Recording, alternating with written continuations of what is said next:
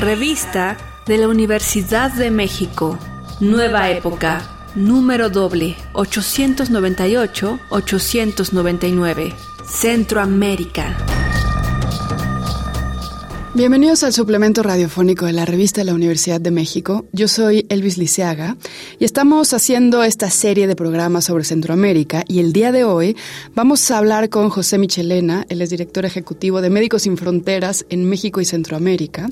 Y yo lo conocí hace, bueno, hace como un mes porque tenían un proyecto que me parecía realmente muy interesante para sensibilizar a la población en general sobre lo que hace Médicos Sin Fronteras, en donde hicieron un juego para gente joven y no tan joven para que las personas normales y corrientes como uno pudieran ponerse en roles distintos de lo que implica armar una ayuda humanitaria como las que hacen en Médicos Sin Fronteras desde hace muchísimos años. Ellos tienen una gran participación en Centroamérica, así que yo lo invité a este programa para que nos cuente de esas acciones. Bienvenido, José, ¿cómo estás? Muchísimas gracias, Elvis, encantado de estar acá. Oye, estabas contándome tras bambalinas que la primera acción de Médicos Sin Fronteras fue en Nicaragua en los 70. Exacto, eh, Médicos Sin Fronteras se funda en 1971 en Francia, eh, a partir de un par de eventos en Biafra, en Nigeria y en eh, Pakistán Oriental, que ahora es Bangladesh. Pero la primer gran intervención de, ese primer equipo de 300 personas que lo fundaron fue precisamente en respuesta al terremoto de Managua en 1972. Eh, y a partir de entonces hay que decir que Médicos Sin Fronteras ha mantenido su presencia en todo Centroamérica con idas y venidas, porque los proyectos se cierran y tal, pues desde ese entonces. Y de hecho, el año que viene, Médicos Sin Fronteras va a cumplir 50 años de presencia permanente en Honduras, por ejemplo. Eh, entonces sí, son muchos proyectos y muchos tipos de intervenciones en distintos países de la región.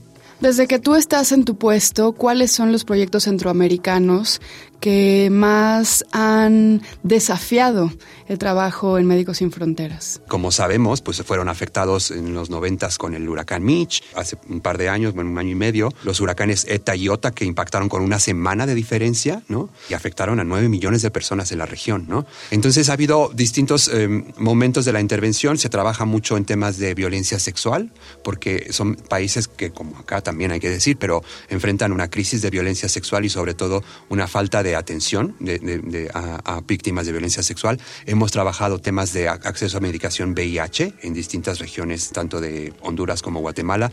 Hemos trabajado para reforzar los servicios de ambulancias en El Salvador. Con esta ola de violencia que se dio hace unos años, pues había como poca capacidad para llevar heridos eh, de arma a los hospitales. Entonces se reforzó eh, la capacidad de respuesta de ambulancias. Y actualmente también trabajamos obviamente en temas del, eh, del flujo migratorio que viene desde Panamá, entonces tenemos un equipo en el Darién, pero también en Honduras, en, la frontera con, Nicaragua, en, Trojes y Danlí, que son un par de comunidades muy cerca de la frontera, y también eh, en Guatemala, en la zona, en el departamento de Escuincla, en Tecunumán y próximamente también en, en Escuincla mismo. Además de eso, tenemos un proyecto de atención a la población que sufre enfermedad renal crónica. Principalmente se trata de campesinos y trabajadores de plantaciones que por distintas condiciones vinculadas al, trabajo, a los hábitos de hidratación, eh, desarrollan muy jóvenes un daño renal y obviamente pues hay que trabajar primero en el diagnóstico porque pues a veces mucha gente no se da cuenta hasta que ya es un poco tarde y luego pues obviamente ofrecer tratamiento. Entonces como ves es un abanico muy grande de tipos de proyecto porque también hemos trabajado con población en situación de calle y también obviamente en distintos brotes de dengue principalmente, ¿no? Que ha habido en los últimos años se han incrementado la frecuencia de los picos de, de dengue que tiene también que ver con el calentamiento climático y que Médicos y Fronteras ha estado respondiendo y que ahora está evaluando responder de otra manera con un proyecto distinto. ¿no? Entonces es una presencia muy prolongada y tratando de tocar pues muchas necesidades médicas humanitarias. ¿no? Claro. Bueno, me gustaría que luego nos cuentes un poquito de este proyecto que es muy interesante, aunque sé que todavía no puedes contarlo todo, pero me interesa mucho hablar un poquito más de por qué Centroamérica es un territorio especialmente vulnerable al cambio climático, si tiene que ver con lo geográfico o tiene que ver también con lo político, o ambas. Pues mira, yo te diría que en principio es un tema geográfico, como, como todos vemos en un mapa, pues está, es una franja muy delgada de, de continental eh, y eso lo expone pues tanto a los cambios que hay en, el, en, la cuenca del Atlántico como la del Pacífico. De hecho, en este momento, por ejemplo, con el niño, se espera que haya por un lado efectos serios de sequía en la parte del Atlántico, y entonces ya los equipos estamos monitoreando porque eso puede generar malnutrición en muchas regiones, tanto de Guatemala como de Honduras, por ejemplo. Y por otro lado, también hay una mayor exposición, en este caso con el niño, a posibles huracanes del lado del Pacífico. Entonces, es una región claramente eh, muy vulnerable y obviamente pues hay toda una serie de efectos vinculados a la deforestación y, al, digamos, al uso de la tierra, etcétera, que han provocado, por ejemplo, cuando viene un huracán, pues mayores deslaves y, situaciones así, ¿no? Que tiene también que ver con el reparto territorial, etcétera, ¿no? Pero definitivamente, pues se considera mundialmente una de las regiones potencialmente más vulnerables a los efectos del cambio climático. Y bueno, están los extractivismos, ¿no? Y las plantaciones eh, de cultivos masivos, eh, etcétera, ¿no? Entonces, por ejemplo, tenemos un problema también, hay un problema de, uso de pesticidas y, fertilizantes, etcétera, que es parte también de este, por ejemplo, este daño renal que está generándose, que está detectado, que se le conoce como eh, enfermedad renal mesoamericana, ¿no? Porque es en estas regiones en donde se cultiva plátano, caña, piña, etcétera, y que pues las personas están expuestas. Es una zona particularmente sí, con muchas vulnerabilidades, ¿no? Y, por eso Médicos y Fronteras nunca ha dejado de estar presente. ¿no? ¿Nos puedes contar un poquito del el proyecto que tienen para tratar de aminorar el daño del dengue? Cada vez más picos de dengue. La respuesta pues se ha dado obviamente reforzando las capacidades hospitalarias para atender a los enfermos, yo con un mucho énfasis en los niños porque muchas veces eh, afecta fuertemente a los niños o a los mayores de edad. Y obviamente hemos reforzado también el trabajo comunitario para fumigar, digamos hacer trabajo de concienciación en términos de que no tengan los depósitos de agua para que no se críe el mosco, etcétera, ¿no? Sin embargo, pues bueno, como sabemos, los moscos de desarrollan también eh, resistencia a los pesticidas y también Médicos Sin Fronteras ha adoptado una, digamos, una estrategia de ser un poco, bueno, más respetuosos con el ambiente y sabemos que fumigar pues no solo mata a los moscos, ¿no? Eh, entonces, bueno, recientemente nos asociamos y nos, nos, estamos coordinando con una organización basada en Australia que se llama el World Mosquito Program, que es una organización que ya ha implementado eh, una estrategia en muchos países del sudeste de Asia y de, y de América, en Colombia y en Brasil, para inocular a las poblaciones de mosquitos con una bacteria que se llama Wolbachia. Ojo, es una bacteria que existe en otros insectos, pero que en los mosquitos no.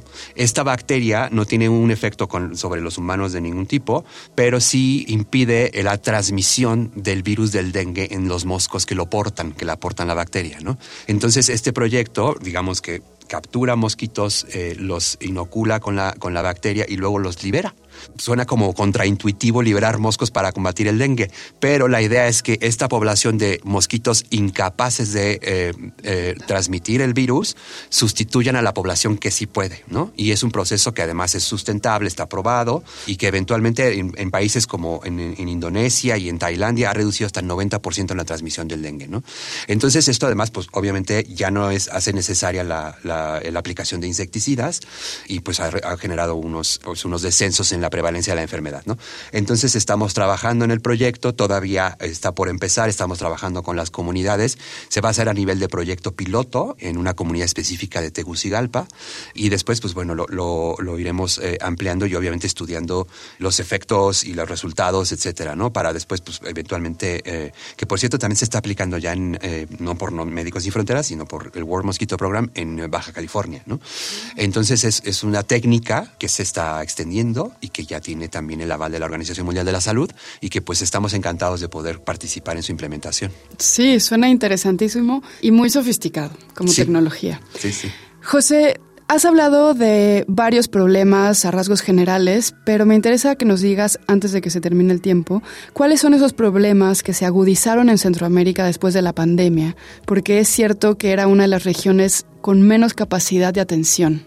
Pues mira, sí, definitivamente pues son países con un sistema de, salud que tiene ciertas carencias. Médicos Sin Fronteras en su momento respondió, eh, principalmente en Honduras, y se instalaron eh, centros de atención para enfermos de terapia intermedia con concentradores de oxígeno y tal, y también se reforzaron los sistemas de ambulancias que como pasó aquí en la ciudad, en un momento las ambulancias no se daban abasto, ¿no? Sin embargo, pues obviamente pues todo esto trajo lo que conocemos en otras regiones, una mayor inflación, una también una carencia de suministros y de suministros médicos para los sistemas de salud y pues obviamente esto también redundó en mayores índices de, pobreza, ¿no? Por ejemplo, ¿no? Entonces pues eso pues es una, digamos, una combinación que trae consecuencias incluso en la incidencia de la violencia que hay y pues bueno, que en ese sentido por eso seguimos respondiendo tanto en Tegucigalpa como en, San Pedro Sula, en Choloma, etcétera, a distintas eh, necesidades relacionadas con el acceso a la salud, por ejemplo, ¿no? Y el acceso a, por ejemplo, la atención a víctimas de violencia sexual y también con brigadas, por ejemplo, en la, en la zona de Choloma, que es eh, al norte de, de, San Pedro Sula, pues para visitar estas comunidades aisladas que pues de alguna manera pues resultaron afectadas tanto por los efectos de la pandemia como por el panorama general que ya tenía en la región. ¿no? Oye, y no sé si esta pregunta es un poco ingenua, pero hablando de violencia sexual, en la experiencia de Médicos Sin Fronteras, ¿cuáles son los proyectos que realmente pueden ayudar no solo a atender especialmente a las mujeres víctimas de violencia sexual, sino a que no se repita? Exacto. Mira, es, es, es un tema muy complejo obviamente Médicos Sin Fronteras pues, es una organización médica y su principal objetivo es ofrecer la atención médica. ¿no? Entonces, un poco lo que se ha concentrado por muchos años Médicos Sin Fronteras en distintos países, no solo en, Centroamérica, eh, es sobre todo que la, la, violencia sexual sea concebida como una emergencia médica, en el sentido de la importancia de buscar atención antes de las 72 horas, obviamente por el tema de la violencia que implica la violencia sexual, pero también para prevenir enfermedades de transmisión sexual. ¿no? Eh, como sabemos, el VIH pues, se puede este, aplicar en medicación para prevenir el, contagio, pero pues tiene que ser en las primeras 72 horas, ¿no? Y obviamente también en el tema de salud mental a la que, Médicos y Fronteras también le da muchísima importancia, ¿no? Eh, porque pues obviamente las consecuencias son muy serias, ¿no? Entonces, es un trabajo que tiene que ser muy multidisciplinario. ¿Por qué?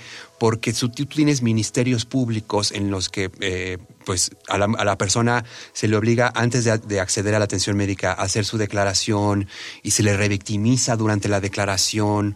Es como muy complicado y además muchas personas eligen no declarar porque saben que va a ser un crucis hacerlo, ¿no? Y que los van a tener o las van a tener por horas ahí. Entonces ha sido un trabajo de sensibilización también de autoridades, pero también a nivel hospitalario, no solo con el personal de Médicos Sin Fronteras, sino con los hospitales, para que inmediatamente, eh, pues obviamente haya una forma confidencial de reportar una situación así, que sea atendido en un espacio aparte y que el personal esté sensibilizado para ofrecer la atención adecuada, sin revictimizar, que además el parte médico, eh, muchos médicos, por ejemplo, y sucede también en México y en otros países, se niegan a, digamos, a involucrarse en el caso porque les implicará después acudir al Ministerio Público, ¿no? Entonces es un proceso muy complejo que implica como a muchos distintos actores en distintas partes para que las personas reciban la atención que se merecen ante lo que es realmente una emergencia médica seria, ¿no?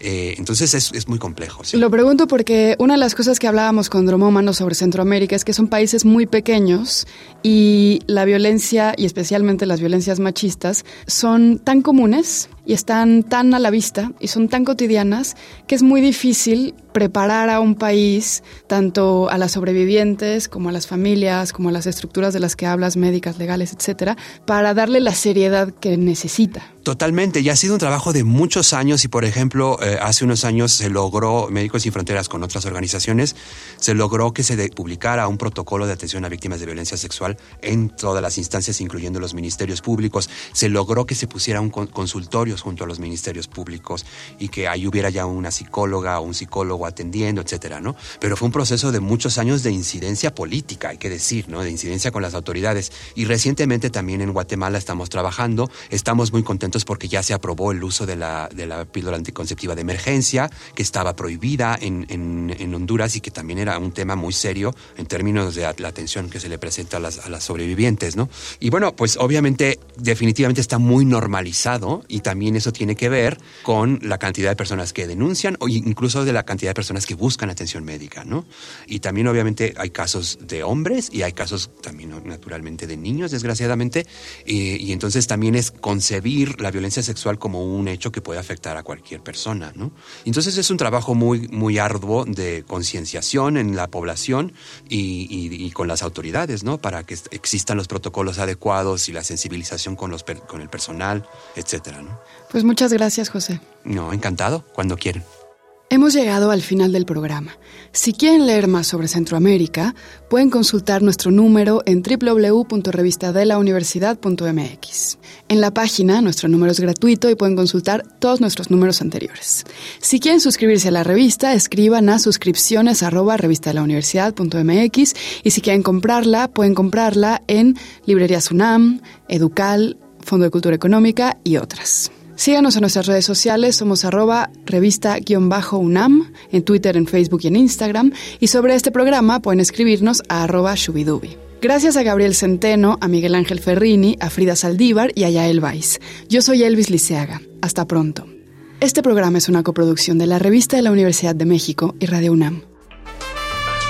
Consulta esta entrevista y las anteriores en